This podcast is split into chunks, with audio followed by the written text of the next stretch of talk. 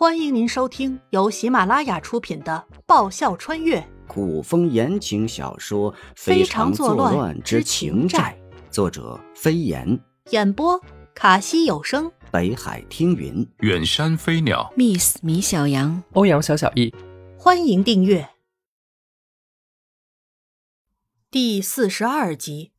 三个怪老头，猜的。颜灵犀瘪瘪嘴。果真没什么新花样。神秘组织和慕容易有仇，没仇不可能劫走他。颜灵犀都觉得自己问的有失水平。嗯。沈天点头调侃：“妍妍，要不你去算命吧，一猜一个准。”我还猜到你的出现和慕容易有关，不想碰巧救了我。哎。也不能完全说是救吧，没看他爆棚的小宇宙在关键时释放了一次能量吗？他也算是自救成功吧。慕容易查到神秘组织可能和皇后的娘家有关，所以才让我暗中追查。这下事情就差不多全能连接上了。这件事应该还关系到最终的皇权争夺。自古皇权就是用鲜血铺就而成。他到底要不要继续留下去呢？妍妍，如果这次你不是被劫，你永远也看不到眼外的黑暗。沈天心中苦涩，沉吟半晌。他愿意为你挡去世间所有的黑暗。妍妍，慕容易一旦爱上，此生不负。那你呢？颜灵犀盯着沈天问道。我们。都是同一种人，心口微微泛疼。为什么天意要如此捉弄他，让他们爱上同一个人？空气中突然安静了下来。你仇人多吗？良久，颜灵犀出声，打破静默。呃，沈天一愣，道：“没有仇人。那要不你带我私奔吧？”颜灵犀说的极为认真。私私奔？沈天怀疑自己听错了，心中不淡定了。你可是认真的？不开玩笑。严灵犀挑眉。如果我真成为慕容逸的软肋，那么我就是他一个致命的死穴。慕容逸那一副祸国殃民的皮囊，不能白浪费了吗？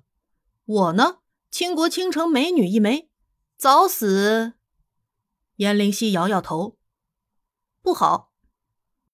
看来你是爱上他了。沈天胸口莫名的有点堵，他能释然，但控制不住自己心里蔓延的情感。爱上，应该还没有吧？沈天添加了很多柴火，严灵犀两天一夜没合过眼，现在环境安全了，神经放松。颜灵犀困得不行，以地当床，倒在地上，背对着沈天，侧身就睡，也没那么多习惯了。电视剧里、小说里，果然都是骗人的，带点小浪漫，一心想要尝试的情景，等你真身临其境，哎，各种滋味很不好受啦。地硬得要命，虽然有火堆，火堆怎么比得过空调呢？身子半冷半热。睡梦中的颜灵犀圈成一团，向着温暖靠近。见状，沈天挨到颜灵犀身后，靠近他躺下，俩人之间保持着一定的距离。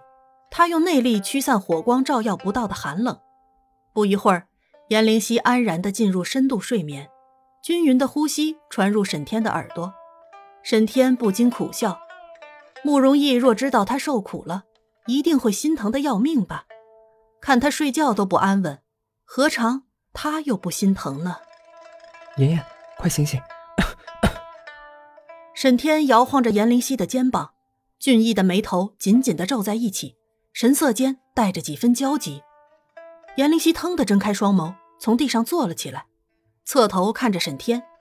沈天的脸色有点苍白，他好像听见他咳嗽了，是感冒了吗？你怎么了？颜灵犀担忧，沈天若真是有什么不对，情况对他们会很不利，毕竟他们还不算真的安全了。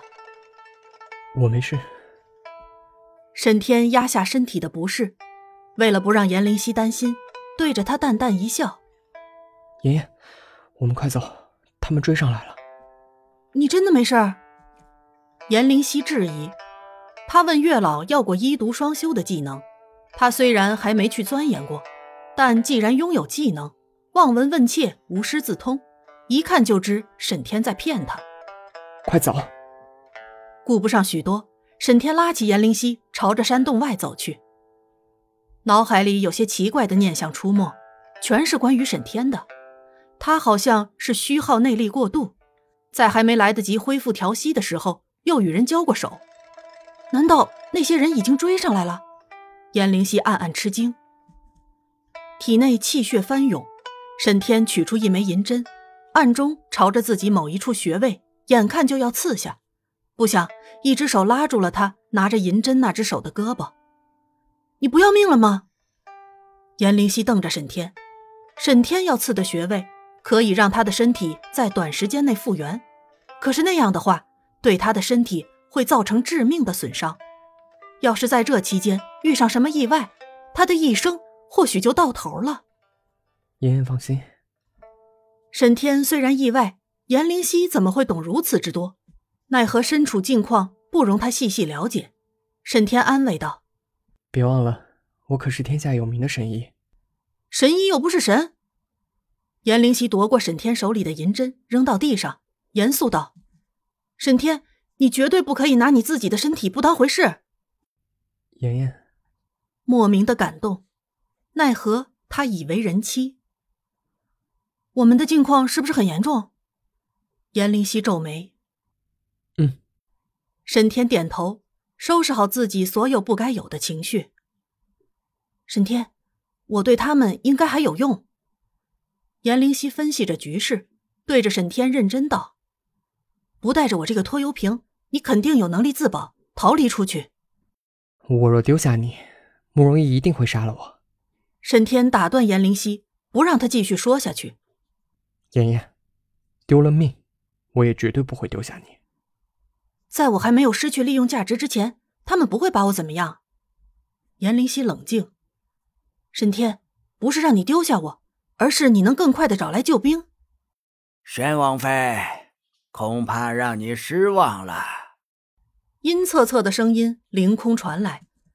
下一刻，三个打败怪模怪样的老头出现在了严灵溪和沈天面前。沈天将严灵溪护在身后。沈神医。若是你没受伤，内力先前大量流失，或许我们阴阳二怪留不住你。三个老头中，一个尖嘴猴腮、穿得花里胡哨的老头上前一步，轻蔑道：“不过现在，沈神医，你和宣王妃还是乖乖的跟我们走吧。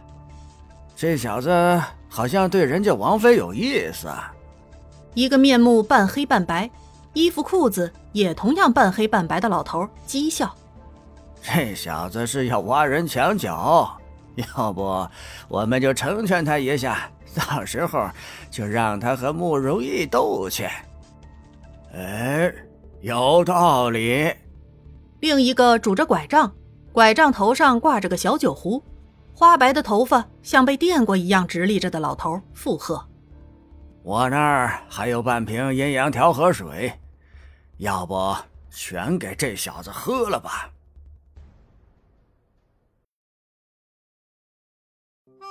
本集播讲完毕，感谢您的收听。喜欢的话，请支持一下主播，动动你可爱的手指，点击订阅及五星好评哦，么么哒！更多精彩，下集继续。